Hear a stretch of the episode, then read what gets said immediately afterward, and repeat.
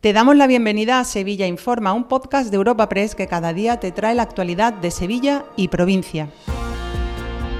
Estas son las noticias más relevantes en nuestra agencia en el día de hoy. Comenzamos un nuevo episodio de Sevilla Informa este 10 de enero en el que hemos conocido que ha sido detenida la madre biológica de la recién nacida hallada con vida en un contenedor en Los Palacios. A lo largo del día pasará a disposición judicial después de reconocer que abandonó al bebé tras su nacimiento. Así lo ha confirmado el delegado del Gobierno en Andalucía, Pedro Fernández, que ha felicitado a la Guardia Civil por el trabajo realizado. A la madre se le imputa un delito de homicidio en grado de tentativa. La arrestada vivía a escasos 20 metros del contenedor en el que apareció el bebé, que aún tenía el cordón umbilical. Se había ocultado desde entonces en una finca de esta localidad sevillana. Ahora se le van a realizar las pruebas de ADN para confirmar su relación con la menor, bautizada como Nieves, patrona del municipio, Pedro Fernández, delegado del Gobierno, Pedro Gil, portavoz de la Guardia Civil.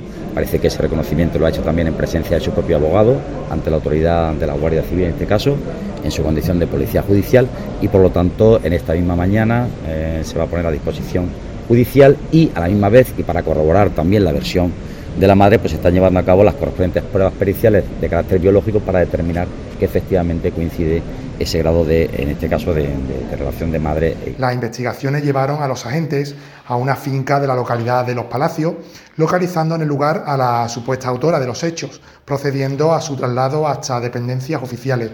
Allí actualmente se encuentra detenida, reconociendo los hechos. La detenida junto con las diligencias instruidas serán remitidas al juzgado de instrucción de Utrecht. Más asuntos. La Policía Nacional ha detenido en Sevilla nueve personas que se dedicaban a la venta de cocaína, heroína y marihuana que gestionaban como una cooperativa con hasta cinco puntos de venta de droga. Además, eh, se ha incautado una plantación de marihuana.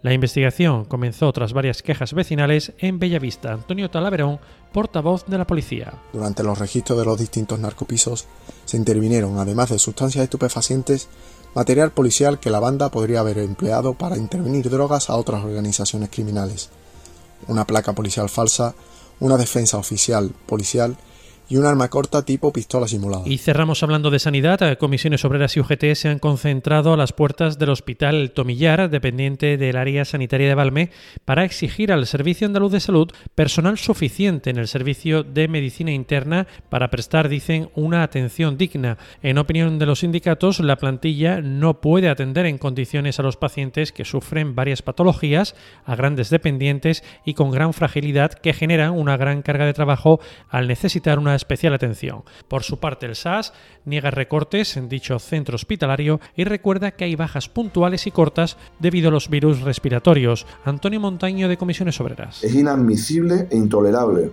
que la Dirección Gerencia del Centro y del Servicio Andaluz de Salud recorten la plantilla de este servicio siendo conscientes de las necesidades asistenciales que tienen estos pacientes.